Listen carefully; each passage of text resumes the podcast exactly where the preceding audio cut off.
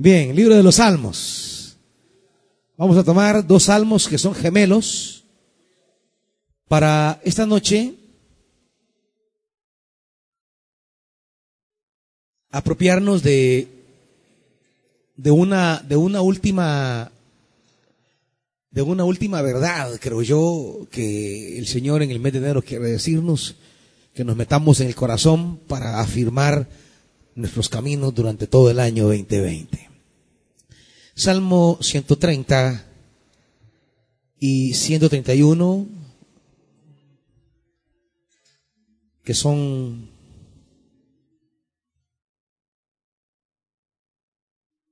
salmos de clamor,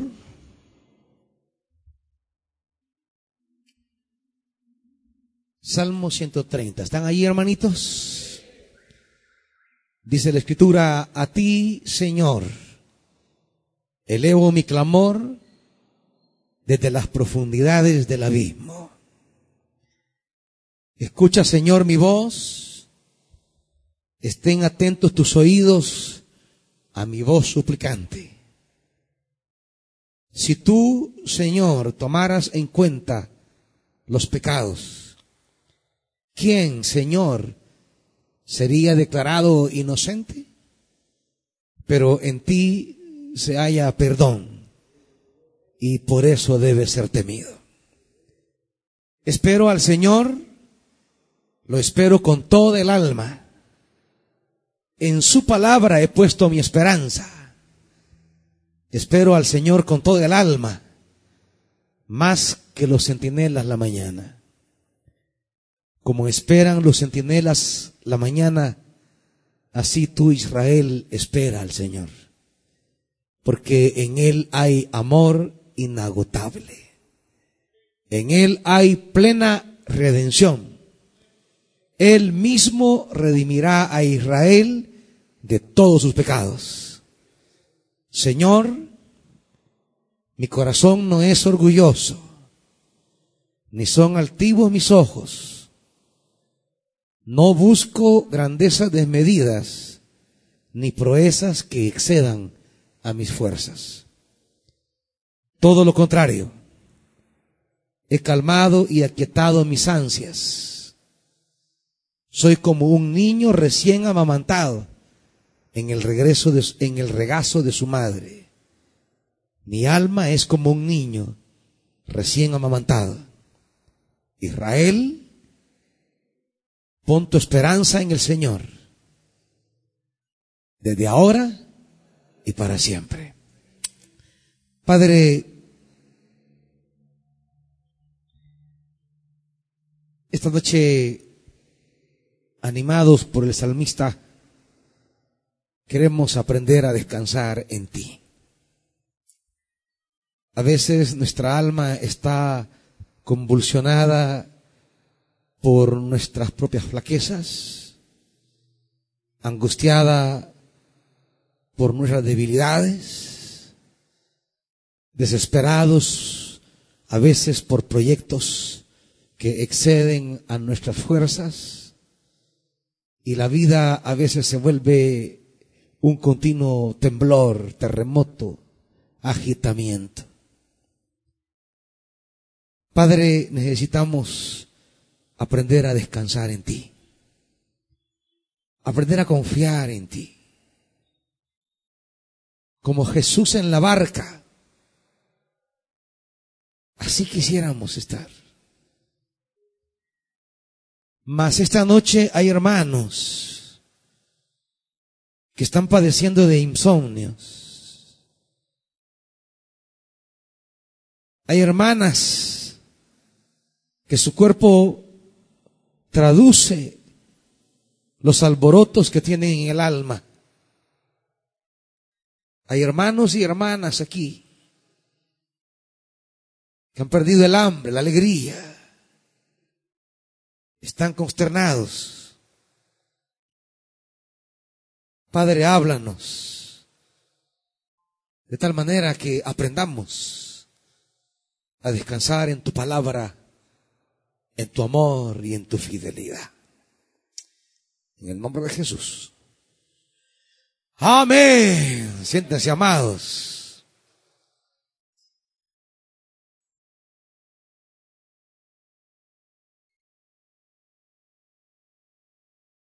Hay una, una, una convocatoria de parte del salmista al pueblo de Israel. Aunque los salmos comienzan en el plano de lo individual, el salmista comienza hablando yo, para terminar haciendo un llamado a todo Israel. Y el llamado se repite de manera similar en, en dos ocasiones. Versículo 7 del Salmo 130 dice, así tú, Israel, ¿qué? Espera al Señor, ese llamado. Espera al Señor. Y se repite la misma tonalidad en el versículo 3 del 131. Israel, ¿qué dice?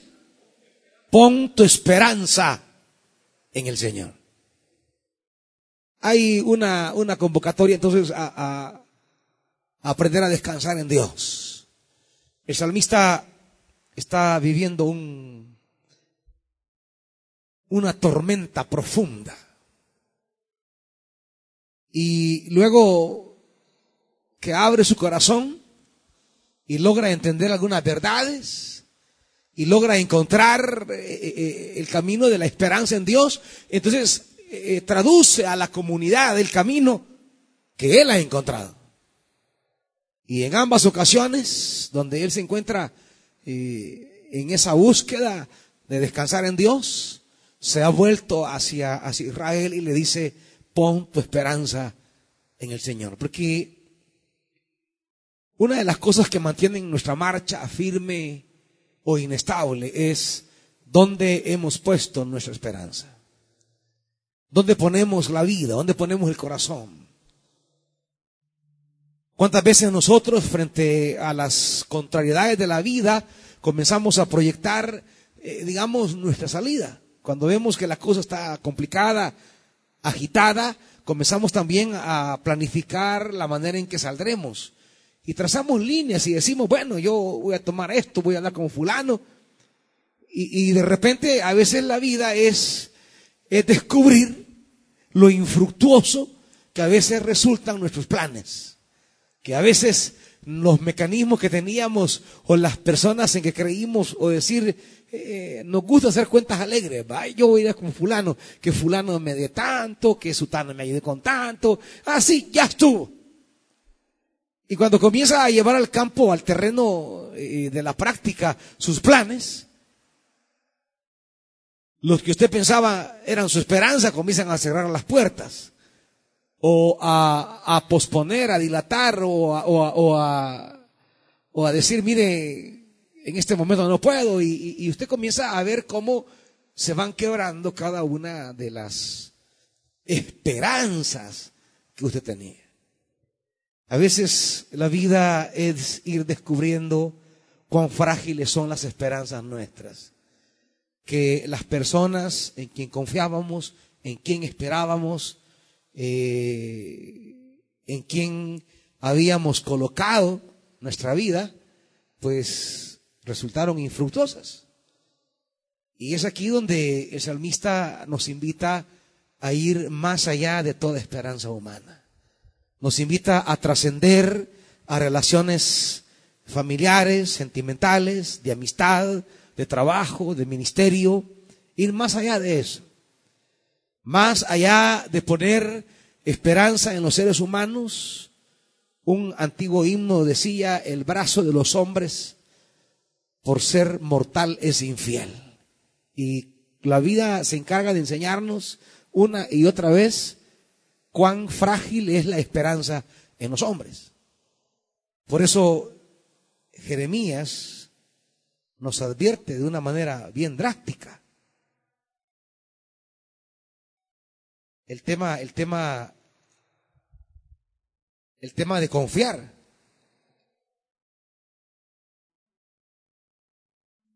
Dice el profeta Jeremías, capítulo 17.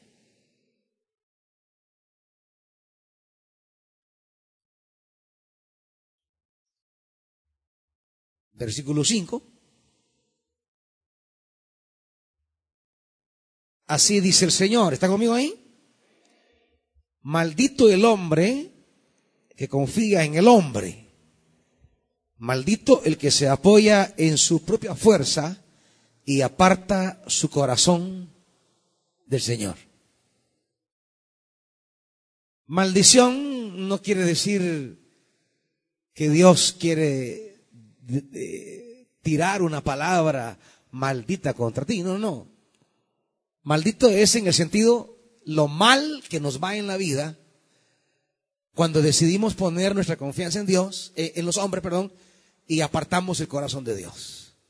La historia de muchas personas es que encontraron una relación, un trabajo, encontraron cualquier cosa en la vida y quitaron su confianza de Dios y la pusieron plenamente en eso.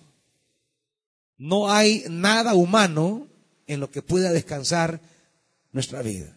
No digo que ustedes no tendrán trabajo, no tendrán estudios, o no tendrán una relación o una amistad. ¿Cómo no? Téngala.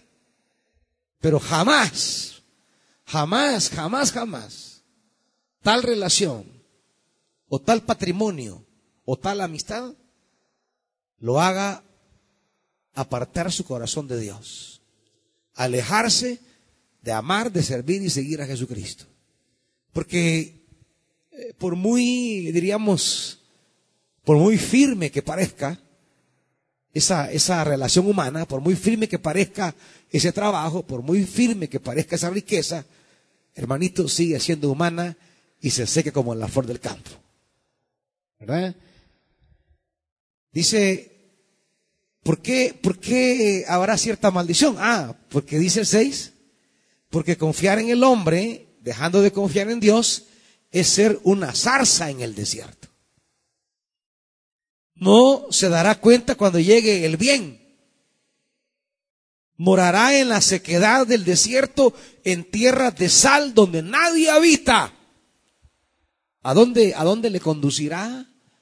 ¿A qué sensación le llevará?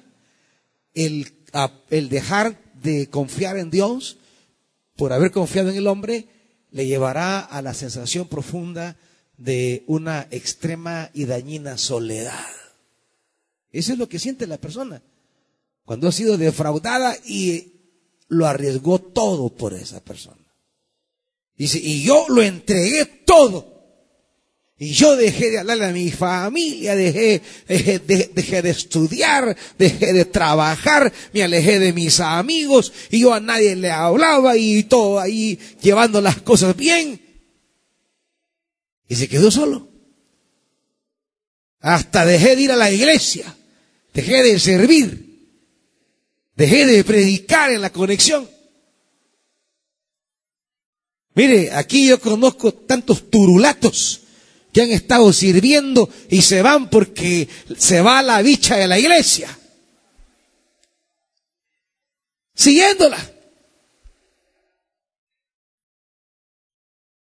Y sabe, a los dos meses, hey, le llega a contar a uno, hey, la bicha de aquel está embarazada, pero de otro. No crea que con que se fue. De otro. Y aquí le entienden qué palo se ahorca. Sí, porque tiran todo a la basura por la opción humana. Y al final se dan cuenta de lo inútil y estéril que es eso.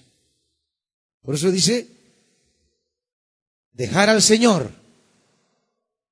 por cualquier otra cosa es estar en el desierto, en la sequedad, en tierras de sal. Es estar salado, pues. Es estar abandonado, es estar solo.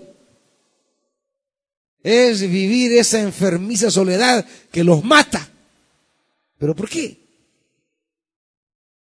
Porque dejan al Señor. Dejan de buscar a Dios. Si usted va a tener una dicha ahí de no, téngala pues, pero ese no es su Cristo. Ese no es su Dios. Si, si, si tiene ahí un, un negrito piojoso, bueno, téngalo pues. Pero ese no es su Cristo. Ese, ese no es su Dios. Él no es su esperanza. Ningún hombre puede ser su esperanza, ninguna mujer puede ser su esperanza, ningún hijo puede ser su esperanza. Ay, los papitos que dicen, ay, yo estoy esperanzado en mi hijo.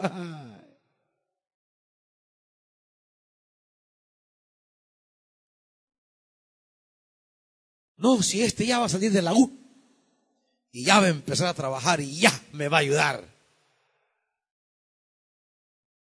¿Y sabe qué pasa? Ahí se halló una, una seca vereca. Mamá, me voy a casar. Y empieza.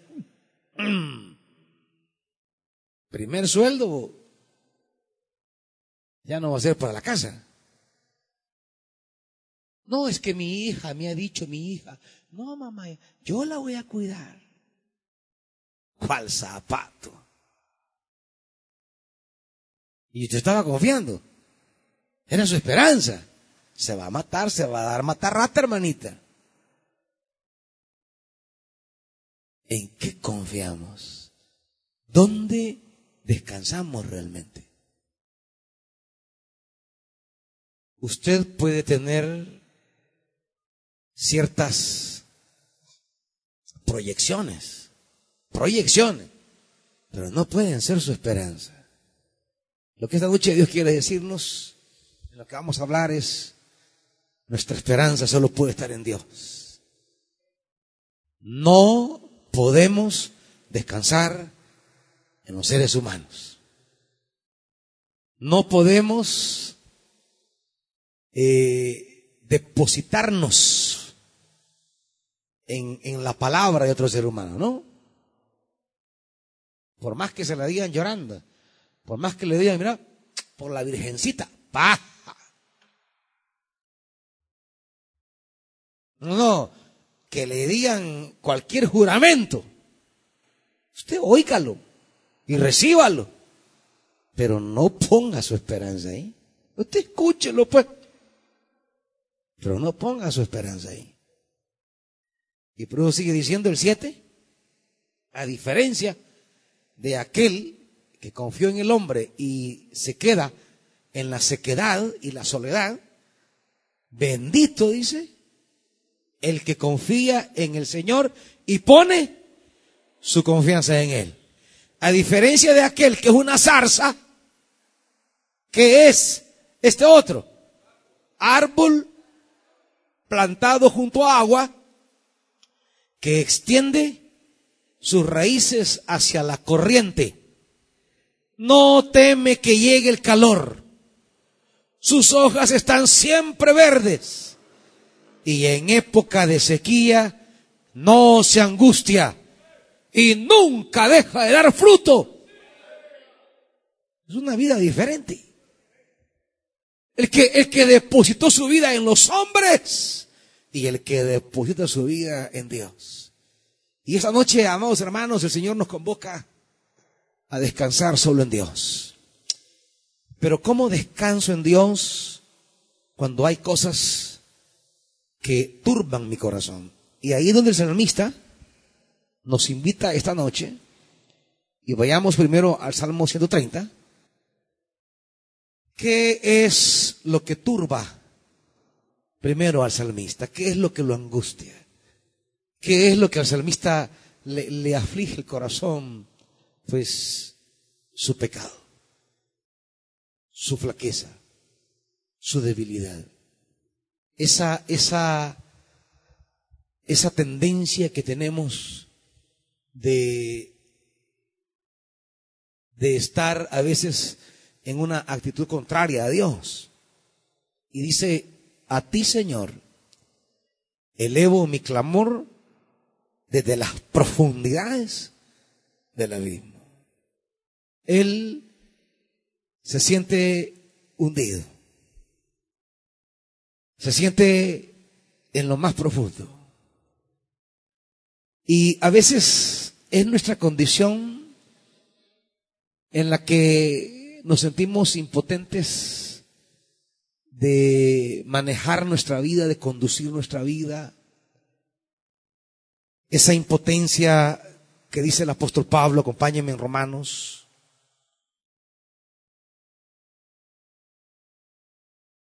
Dice el apóstol en Romanos capítulo 7.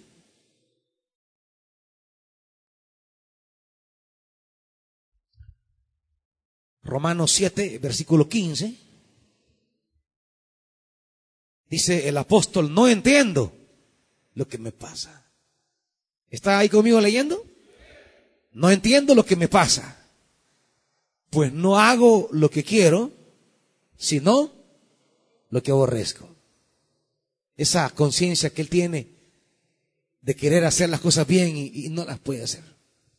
De querer tomar el camino correcto y usted se levanta de repente con una disposición y dice, no, no, hoy voy a orar y a la media hora ya está en lo mismo.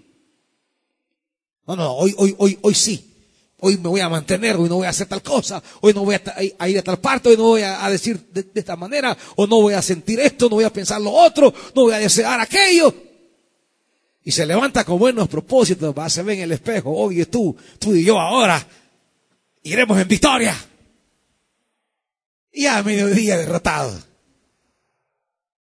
Y cuando aquello eh, se va acentuando, el alma se va angustiando, el corazón se va cargando y, y hay algunas reacciones.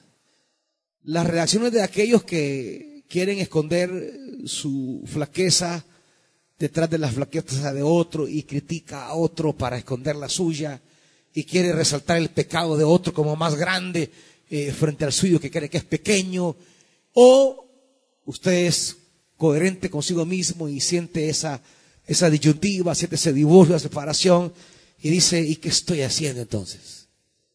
¿Qué estoy haciendo en la iglesia? ¿Para qué voy a servir? ¿Para qué voy a, predicar? ¿Qué, qué, ¿Por qué soy así?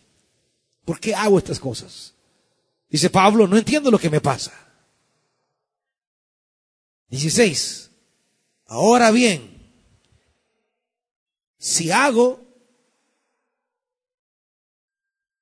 lo que no quiero, estoy de acuerdo en que la ley es buena, pero en ese caso ya no soy yo quien lo lleva a cabo, sino el pecado que habita en mí. Yo sé que en mí, es decir, en mi naturaleza pecaminosa, nada bueno habita. Aunque deseo hacer lo bueno, no soy capaz de hacerlo. De hecho, no hago el bien que quiero, sino el mal que no quiero. Y si hago lo que no quiero, ya no soy yo quien lo hace, sino el pecado que habita en mí. El apóstol Pablo está hablando de una dinámica interna que llevamos. ¿Por qué tenemos la tendencia a complicarlo todo? ¿Por qué tenemos la inclinación a arriesgar las cosas? ¿Por qué caminamos al filo de una desgracia? ¿Por qué nos exponemos tanto? ¿Por qué a veces en lugar de ir enderezándonos nos vamos haciendo más pandos? ¿Por qué en lugar de caminar más rectos vamos ahí como que vamos ebrio, va? en zigzag en la vida y perdemos la firmeza que quisiéramos tener. ¿Por qué no somos tan buenos como quisiéramos ser? ¿Por qué no vivimos sin complicarnos la vida como dice Eclesiastés? aquí solamente he encontrado que Dios hizo al hombre perfecto, o sea, nítido, recto. Pero él se encargó de buscarse muchas complicaciones. Y así como la historia del ser humano desde que es ser humano. Complicarlo todo. Así son los primeros libros, los primeros capítulos de la Biblia. En el libro de Génesis todo estaba precioso, todo estaba en orden, era muy bello todo, estaban las mesas servidas, pero ellos se fueron a complicar. ¿Por qué nos gusta complicarnos?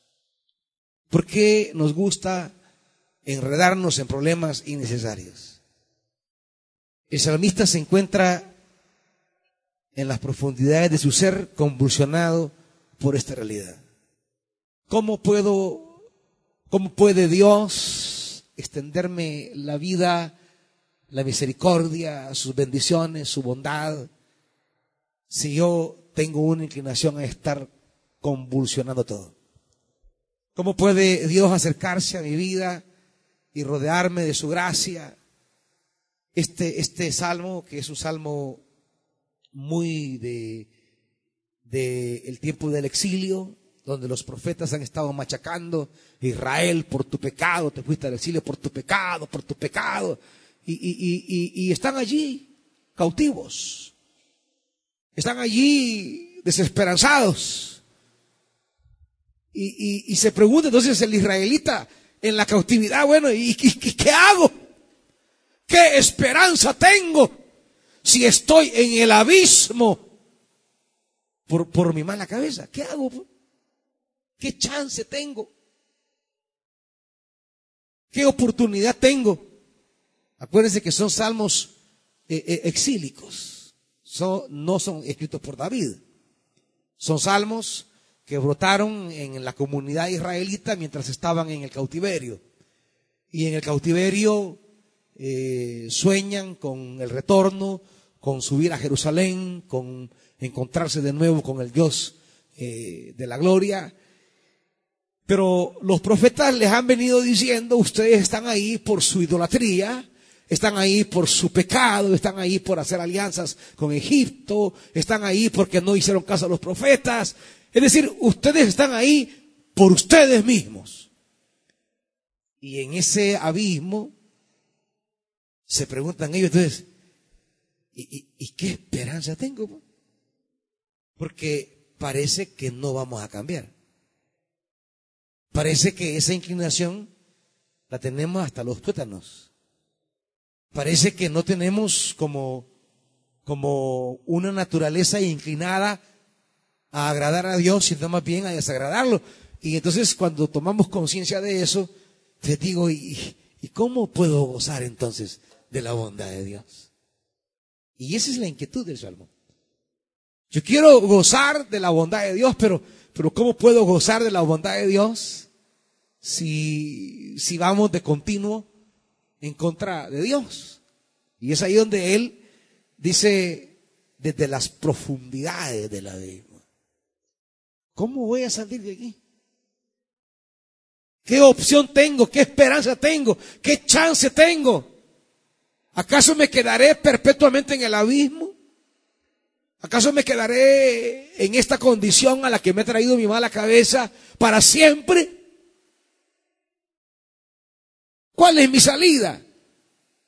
¿Cuál es mi confianza? ¿Cuál es mi esperanza? ¿Cuál es la suya y la mía esta noche?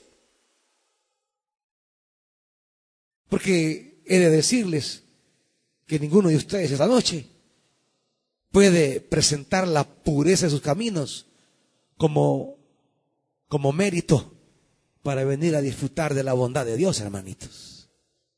O sea que esta condición no es solamente de los cautivos allá en el destierro, es la cotidianidad nuestra, es la de Pablo, la lucha que él experimenta, la realidad que él descubre en sí mismo. Es el testimonio que le da el Espíritu de decir, tienes una, una un problema bien profundo, Pablo. Pero el problema de los israelitas en el exilio, el problema de Pablo en su vida cristiana, también es el nuestro ahora. O sea, que no se haga, hermanito. Ninguno puede venir aquí delante de Dios a decir, Señor, por la pureza por la perfección, por la perfecta santidad, vengo a buscarte y tú me tienes que oír, ¿no? ¿No? Es más, el Evangelio nos recuerda la oración del fariseo y del, y del cobrador de impuestos, ¿se acuerda? Leámosla para poner en contexto esto, que no estamos hablando solamente de ellos, también estamos hablando de nosotros. Capítulo 18 de Lucas.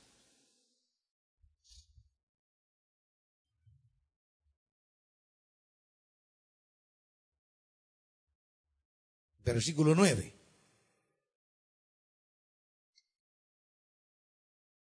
¿Ya están ahí? A algunos que confiando en sí mismos se creían que, ¿cómo se creían? Justos. Y que despreciaban a los demás, Jesús les contó esta parábola. Dos hombres subieron al templo a orar, como ustedes y yo esta noche. Uno era fariseo y el otro recaudador de impuestos. Son las dos reacciones que les dije yo que hay cuando descubrimos lo que, lo que está aquí dentro. La del fariseo que se esconde detrás de los pecados del otro y del que depende de la misericordia de Dios. Dice, uno era fariseo, el otro era recaudador de impuestos. El fariseo se puso a orar consigo mismo. Oh Dios, te doy gracias. ¿Por qué? Porque no soy como otros hombres. Hay quienes oran aquí así, hermanito. Yo no soy como este. ¿Y cómo es este? Ladrón, malhechor, adúltero ni mucho menos como este recaudador de impuestos. O sea, no solo soy pecador, no solo no soy pecador como este, sino que hago cosas positivas. Ayuno dos veces a la semana, doy la décima parte de todo lo que recibo. Esa es la oración de aquel que se considera santo, justo, y que viene esta noche creyendo que tiene un mérito para presentar delante de Dios. Sin embargo, dice 13, el recaudador de impuestos que se había quedado a cierta distancia, ni siquiera se atrevía a alzar la vista al cielo, sino que se golpeaba el pecho y decía, oh Dios, ten compasión de mí, que soy pecador. Les digo que este y no aquel volvió a su casa justificado ante Dios. Aquí, aquí nos da la clave Jesús, que la clave que encontró el salmista aquí en el 130. Cuando él se sentía en el abismo de su realidad humana y dice, bueno, ¿y yo qué chance tengo realmente de avanzar, de crecer y de participar de la bondad divina si yo estoy con, eh, consuetudinariamente buscando eh, mi daño. Y comienza él y dice en el 3, si tú, Señor, tomaras en cuenta los pecados, ¿quién, Señor, sería declarado inocente? ¿Quién se podría mantener en pie delante de Dios si Dios nos tratara por nuestros pecados? Nadie. Nadie estaría de pie. Es más, no estaríamos aquí. Para comenzar, lo que el salmista nos dice es, no estamos aquí por nosotros. Estamos aquí porque Dios nos trata no conforme a lo que hemos hecho contra Él, sino que nos va a tratar conforme a su perdón. Por eso en ti se haya perdón. El salmista entiende que estamos delante de Él por el perdón y no por nosotros. Porque Dios se encarga a veces, Dios se hace el del ojo pacho, ¿saben? Porque Él no quiere castigarnos. Y no lo digo yo, lo dice la Biblia. Él ha pasado por alto, predicó Pablo en Atenas. Y les dijo, Él ha pasado por alto tantas ofensas y ahora los invita a volverse a Él. O sea, no estamos aquí por una especie de rectitud, estamos aquí porque Dios ha pasado por alto muchas cosas, porque nos perdona en Cristo Jesús. Es decir, estamos aquí porque en Cristo Dios nos ha dado un perdón gratuito, no nos lo hemos ganado, hermanitos. El gozo maravilloso que descubre Pablo en la sangre de Cristo es que en Cristo Jesús Dios me ha perdonado. Dios me ha perdonado. Y lo que debo aprender a descubrir no es cómo ser perdonado. No. Lo que debo aprender a descubrir es que soy perdonado. Y la conciencia del perdón debe empujarme a una vida de agradecimiento. Es decir, no servimos al Señor, no seguimos al Señor, no amamos al Señor porque sea el camino al perdón. No, no, lo hacemos porque Él nos ha perdonado. Lo que Pablo descubrió y expone en Romanos, expone en Gálatas, es ese misterio. Así como en Adán pecamos, en Cristo somos perdonados. Y mire, y mire usted cómo, cómo nosotros hemos hecho un cambio y decimos, todos aceptamos que en Adán pecamos, pero no todos aceptamos que en Cristo somos perdonados. Fíjense cómo somos las cosas. Aceptamos, sí, todos pecamos en Adán, estamos fritos.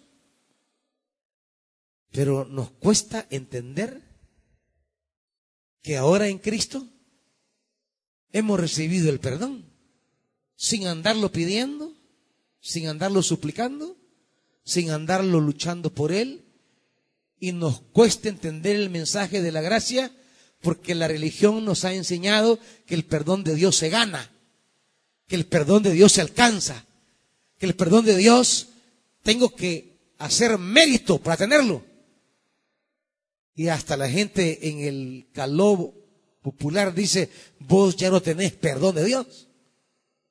Cuando está diciendo justamente Pablo, en Cristo somos perdonados.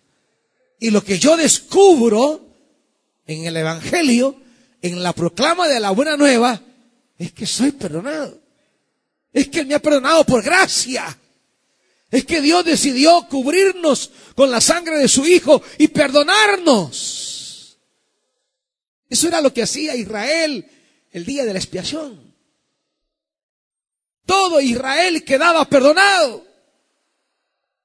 Era, era, era como volver la cuenta cero. Y lo que Pablo descubre es que eso que Israel hacía una vez al año, lo ha hecho Cristo una vez y para siempre con nosotros.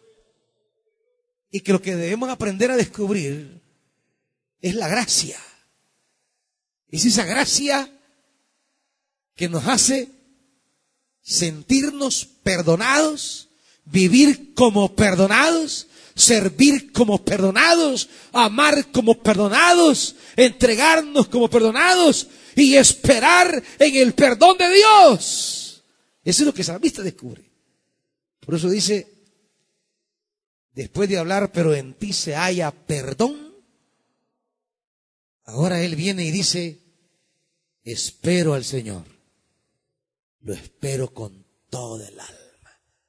O sea, él que se sentía en el abismo de la desesperación y de la angustia de su realidad humana, descubre que sí hay un camino para accesar a la bondad de Dios y es el perdón de Dios. Si el salmista descubrió eso mucho antes de Cristo, ¿cuánto más nosotros descubrimos ese perdón gratuito y generoso de Dios a través de el sacrificio de Jesucristo? El evangelio no es cómo puedo alcanzar el perdón, no, no. El mensaje es, señores, Dios los perdona de gratis. Ese es el mensaje. Y que suena tan, tan bonito. Porque la religión nos ha enseñado que hay que ganarse el amor de Dios. Hay que ganarse el perdón de Dios. Hay que hacer mérito. Hombre, así bien chiche. No, pues dice que no es chiche. Tanto que ni lo entendemos siquiera. No, no es fácil. Pero cuando lo entendemos y disfruto y vivo bajo el perdón, ya no vivo angustiado en el abismo de mi desolación, sino que ahora confío en ese Dios que me perdona, que me guía, que me sostiene, que me lleva, que me perfecciona, que me transforma, pero ya no ando en la angustia esa angustia que le da a tanto evangélico que tiene que hacer vigilias para ganarse, ayunos para ganarse, que tiene que hacer toda una serie de prescripciones para ganarse a Dios. Iglesia, Dios, dice Pablo, ya me aceptó en Cristo. Yo no es cosa que yo tenga que aceptar a Dios, es cosa que Dios ya me aceptó a mí. No me elegisteis vosotros a mí, sino que yo os elegí a vosotros. No me amaron ustedes a mí primero, yo los amé primero. Y cuando yo descubro el amor de Dios, entonces nace en mí la esperanza. Por eso hay gente que vive bajo la angustia de la psicosis del pecado de la religión, que no disfruta la alegría ni la esperanza sino que viven siempre oprimidos, oprimidos por esa, esa, esa culpabilidad que les corroe, esa culpabilidad que, les, que le corroía al salmista. No. El cristiano vive bajo la bandera de la esperanza, de la gracia de Dios. Por eso Pablo dice, donde abundó el pecado, sobreabundó la gracia. La gracia de Dios es mayor que todos los pecados nuestros juntos. Al descubrir la gracia, el perdón, la misericordia, descubrimos la esperanza. Por eso dice David, espero en su palabra, he puesto mi esperanza, en su palabra. Espero al Señor con todo el alma, más que los centinelas la mañana. Como esperan los centinelas la mañana, así tú, Israel, espera al Señor. ¿Por qué, hermanitos? Porque en Él hay, en Él hay amor inagotable. ¿Está oyendo eso, iglesia? Ni usted puede estorbar que Dios lo ame, papá. Eso le quiere decir, por más que te rebusques, para que yo no te quiera. Dios dice, por gusto, haz lo que querás, yo te sigo amando. Este es el misterio del amor de Dios. Esto es lo que, lo, lo, que a veces la religión no quiere que entendamos porque, porque como que se cae el negocio de la penitencia. Se cae aquella, aquellas exigencias para, para, para que Dios nos ame. El amor de Dios es inagotable. Nadie tiene que vivir hundido en el pozo de la desesperación de su realidad humana, porque Dios te ama. Su amor es más profundo que tu abismo. ¿Me estás oyendo? Por eso dice el apóstol Pablo cuando escribe a Efesios, acompáñenme, Tome esto muy en cuenta, por favor, porque esto a veces nosotros no, no lo entendemos. Efesios capítulo 3. Pablo dice, yo vengo orando para que para que el Espíritu les ayude a comprender. 18. Para que puedan comprender ¿Y comprender qué? Cuán ancho, ¿me está oyendo? Cuán ancho, ¿qué más? Cuán largo, cuán alto y cuán profundo es el amor de Cristo, en fin, que conozcan ese amor que sobrepasa nuestro conocimiento para que sean llenos de la plenitud de Dios. Es que mire, es, no, la maldad de ese hombre es larga, más largo el amor de Dios. No, pero es que mire, es que es bien profundo, más profundo el amor de Dios. No, pero es que mire, es que llega hasta allá, más arriba llega el amor de Dios. Cuando entendemos que en última instancia dependemos del amor de Dios y que al amor de Dios no lo apaga nada. ¿Ah? esa es nuestra esperanza. Esa es nuestra esperanza en realidad. Por eso, cuando, cuando David entiende, perdón, cuando el, el entiende esto, dice, espera Israel al Señor, porque en Él hay amor inagotable, en Él hay plena redención. El amor inagotable de Dios. Esa es mi confianza. Cuando yo entiendo que me ama, usted dirá, la mente, la mente absurda dice, ah, o sea que puedo hacer lo que me da la gana, porque me ama.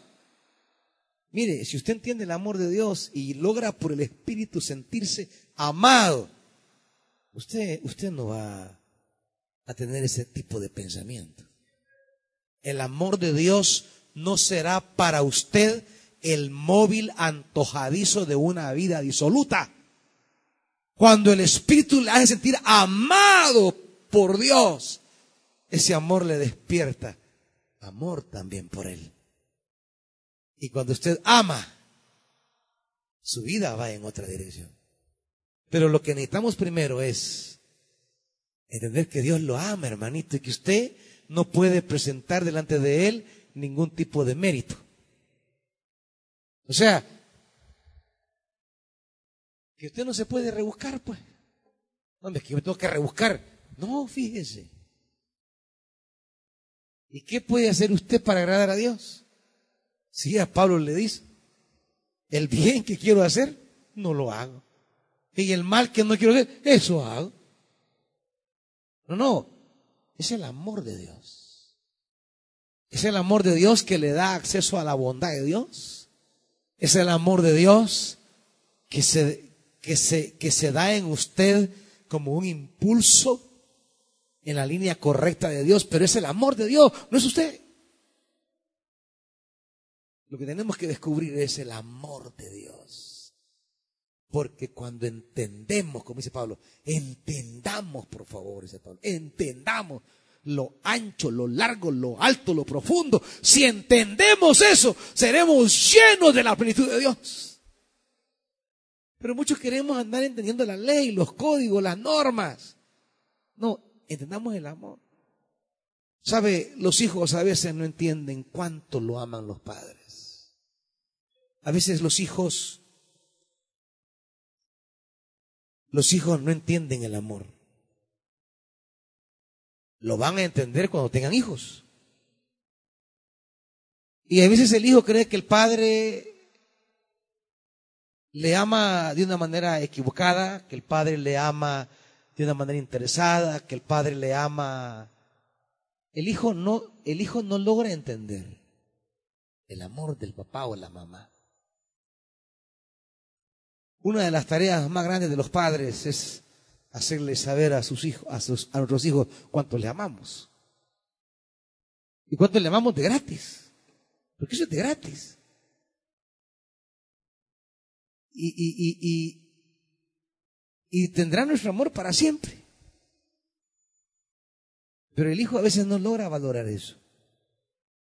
No logra entender eso. Y por eso tomamos los caminos equivocados. Pero cuando llegamos a entender el amor que Dios nos tiene, ahora eso no lo podemos entender solos. Lo entendemos por el Espíritu. Cuando usted entiende el amor de Dios, usted va a aprender a descansar en Dios. Cuando el salmista dice, ya entendí el amor de Dios, dice, Israel, esperen al Señor, confíen en el Señor, descansen en el Señor, porque al final Él es nuestra esperanza. Porque la única persona, la única persona que puede resolver esto es Él. ¿Y cómo? Amándonos. Ese es el mensaje de Jeremías y de Ezequiel. Yo los voy a amar de pura gracia y los voy a limpiar, los voy a lavar, les voy a quitar el corazón de piedra. Ustedes, ustedes no tienen que hacer nada. Yo lo voy a hacer por amor a mí mismo y a mi honor, dice Dios. Israel no se ganará la restauración. Israel no se ganará el retorno. No, es un acto de la pura gracia. O sea, el único que puede resolver esto es Él. Descansemos en Él entonces. Yo no lo puedo hacer. Descanso en la misericordia. Por eso el publicano, ten misericordia de mí, Señor, que soy pecador. ¿Qué más? ¿Qué más, iglesia? ¿Qué más le vamos a decir? Cuando descubrimos la misericordia y el amor de Dios, entonces descansamos. Aprendo entonces que en su amor inagotable están mis días en este año. Por eso, la esperanza. Iglesia, llenémonos de esperanza. Aunque nos encontremos en el abismo, su amor inagotable volverá por nosotros. Dios siempre vuelve por ti como un padre vuelve por su hijo. 131, y aquí cierro. En el 131 hay otra cosa que abate al, al salmista. Ya no es descubrir una realidad contradictoria en él, lo que, lo que a él le, abate tiene que ver con las cosas grandes que queremos en la vida. Las metas, las proezas, como dice, las cosas desmedidas, aquellas cosas que nos propusimos, los proyectos que nos, eh, eh, eh, que nos orientamos, planificamos, aquello que que decidimos construir y, resulta que, que no salieron. ¿Y cuántos han caído en la frustración? Por ver que las cosas no salieron como querían, lucharon, caminaron, avanzaron y, y no resultaron. Trataron de esforzarse y no lo lograron. Y están en la batalla, en la lucha. Y David dice, yo he aprendido Dios a calmar mi corazón. He aprendido a descansar en ti. ¿Y cómo? He aprendido a descansar en ti como un niño recién amamantado en el regazo de su madre. ¿Ya han visto a un niño así? ¿Qué le abate? ¿Qué le abate? Dígame, ese niño de dos meses, ¿qué, le hago a usted? Medio pegó, ¡ah! y a la mamá. A poner el pecho. Se pega la hartada y. ¿Qué le abate? ¿Por qué perdemos esa calma? ¿Por qué perdemos esa dependencia? El niño está dependiendo 100% de la mamá. ¿Quiero decir que seamos haraganes? No, no, no. Lo que quiero decir es que usted debe hacer todo lo que viene a su mano, pero no depende de su mano. Debe depender de Dios. Usted tiene que hacer todo lo que usted tiene que hacer. Y esforzarse todo lo que tiene que hacer. Y luchar como tiene que luchar. Pero al final, al final del día, usted no descansa en la obra de sus manos. Descansa en su mamá, que es una idea, es una idea de Dios como mujer aquí. Dios, una mujer que nos amamanta. Al final, mi sostenimiento viene de mi proveedor. Por eso dirá el Deuteronomio, no te vayas a poner a decir, por mi propia fuerza y por mi mano he obtenido esta riqueza. No, dice, porque yo te daba la fuerza y la dirección para que hagas esa riqueza. Usted haga lo que tiene que hacer, pero al final descansa en Dios, hermanito. Si no, se va a frustrar. Porque hay cosas a veces que no van a salir. Porque Dios tiene otras cosas. A veces Dios le cierra unas puertas porque tiene otras. Yo ya les he contado el de la pastora cuando ella quería ser ginecóloga. Sale graduada de la universidad y quería estudiar ginecología. Y vamos al primer eh, intento a maternidad para que, para que se examine y, y se pagaban mil colones en aquella época. Y el examen, habían cuatro plazas. Y nada. Y no quedó, pero sí que yo sé, yo sé que mi examen lo hice bien. Claro, siempre hay marufia en esas cosas, ¿va?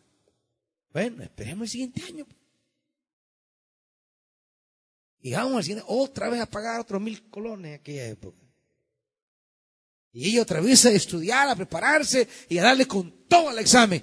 Y otra vez, no. Y claro, ya ella estaba al borde de la desesperación.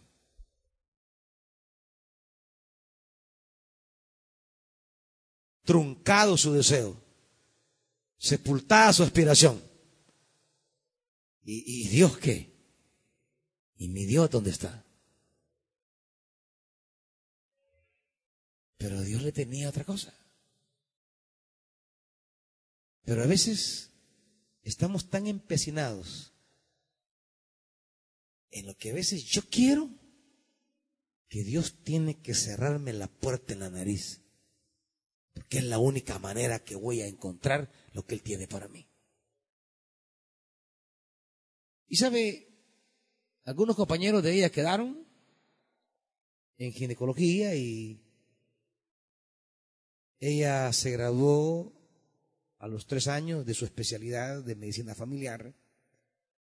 Y cuando ella, cuando ella se graduó, ella se dio el lujo de decidir entre tres, cuatro campos de trabajo que tenía. Y los ginecólogos, ni uno había hallado trabajo todavía. Ella se dio el lujo de decir, no, no, aquí, aquí quiero. Ella, esta plaza magisterial, el Ministerio de Salud, el seguro, no, aquí, aquí quiero yo. Ella se pudo decidir. Y Dios la ha venido trayendo, pero primero le cerró. Y lloró. Y le dolió. Y pesó.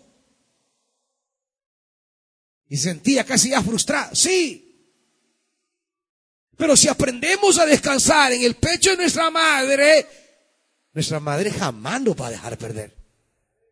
Solo que a veces nos hace pasar ese momento de dolor porque nos quiere llevar a otra puerta. David dice, yo, yo ya aprendí a confiar en Dios. Hice todo lo que tenía que hacer, no me salió. Bueno, descanso en mi madre, mi padre, que Él me tiene otra cosa. Y de repente lo encuentra. No es fácil, no es fácil, es bien difícil, es bien duro. Pero mi alma es como un niño recién amamantado. Y aquí viene y dice, Israel, pon tu esperanza en el Señor desde ahora y para siempre. Iglesia, de enero a diciembre, descansa en Dios. Usted haga lo que tiene que hacer. Luche lo que tiene que luchar, camine lo que tiene que caminar, esfuerce lo que tiene que esforzarse, pero al final descanse en Dios que le va a dar su leche a su tiempo. lo sabrá amamantar oportunamente. No se desespere, no se inquiete, no se angustie. Manténgase firme. Febrero, marzo, abril, hasta diciembre. Porque su padre vela por usted. Su madre vela por usted. Iglesia, vengamos delante de Dios a decirle, Padre, yo descanso en ti. En ti está mi esperanza. Venga a depositar como un niño su vida en sus manos. ¿Qué cosas no le han salido bien? ¿Cómo ha arrancado el año que no se siente todavía satisfecho? Bueno, venga, venga al frente, venga a descansar en su madre, en el regazo de su padre. Venga. En su amor que es inagotable.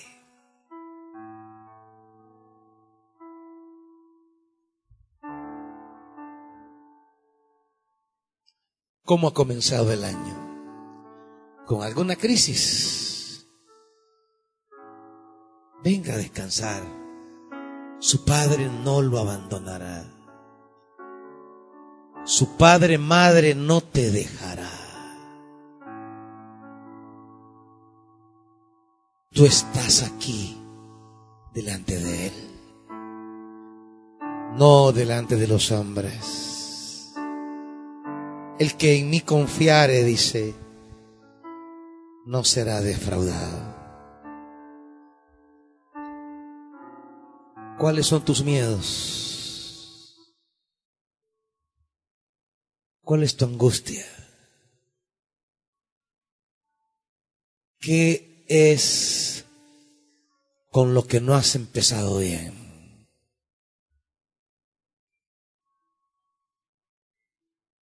¿Qué es con los que no has comenzado bien? ¿Cuáles son tus miedos, tus temores?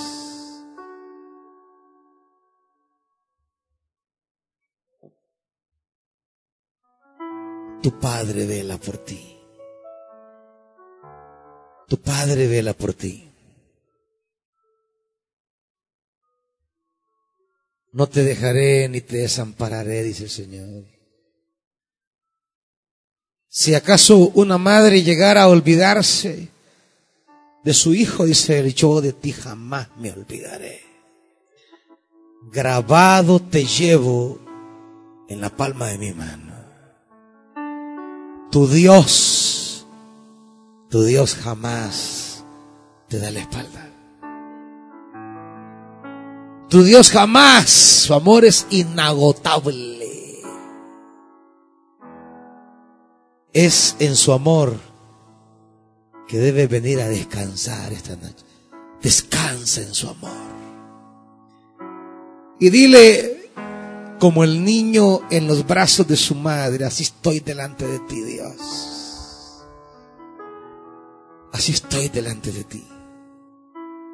Vengo a descansar en ti, a poner mi confianza en ti a poner mi vida en ti. Padre,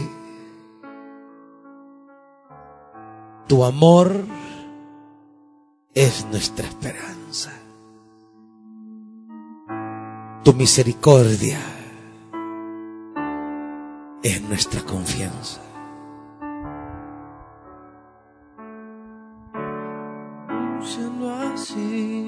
Venimos a decir, ten misericordia de mí.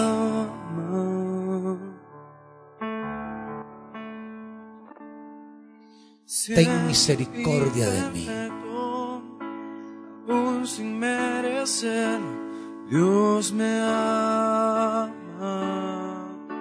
Así es.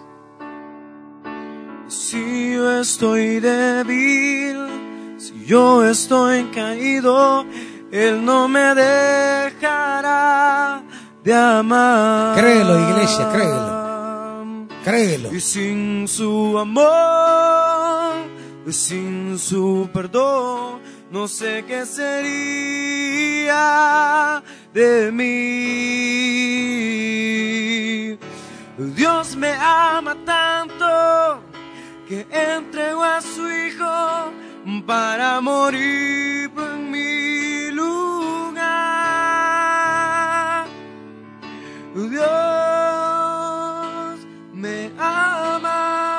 Espíritu Santo, Su amor es tan grande, incondicional. haznos comprender el amor de Dios esta noche.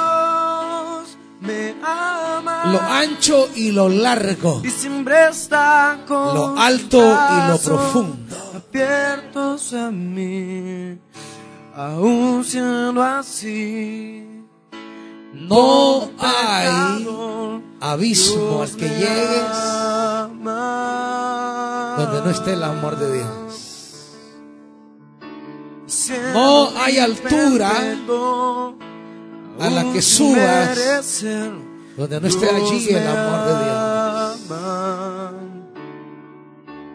Te pudiste haber ido Al más lejano extremo.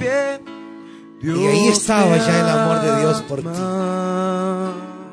No importa hasta dónde has llegado. Ahí Dios te ama. La mano de Dios está sobre caído, Él no me dejará. La mano de Dios te cubre. El amor de Dios llega a ti. Iglesia, sé que luchas, batallas, caminas y te esfuerzas. De mí. Y que hay cosas que no miras. Dios me ama Hay cosas que no alcanzas a oír o a ver. para morir Pero no dudes del amor del Padre.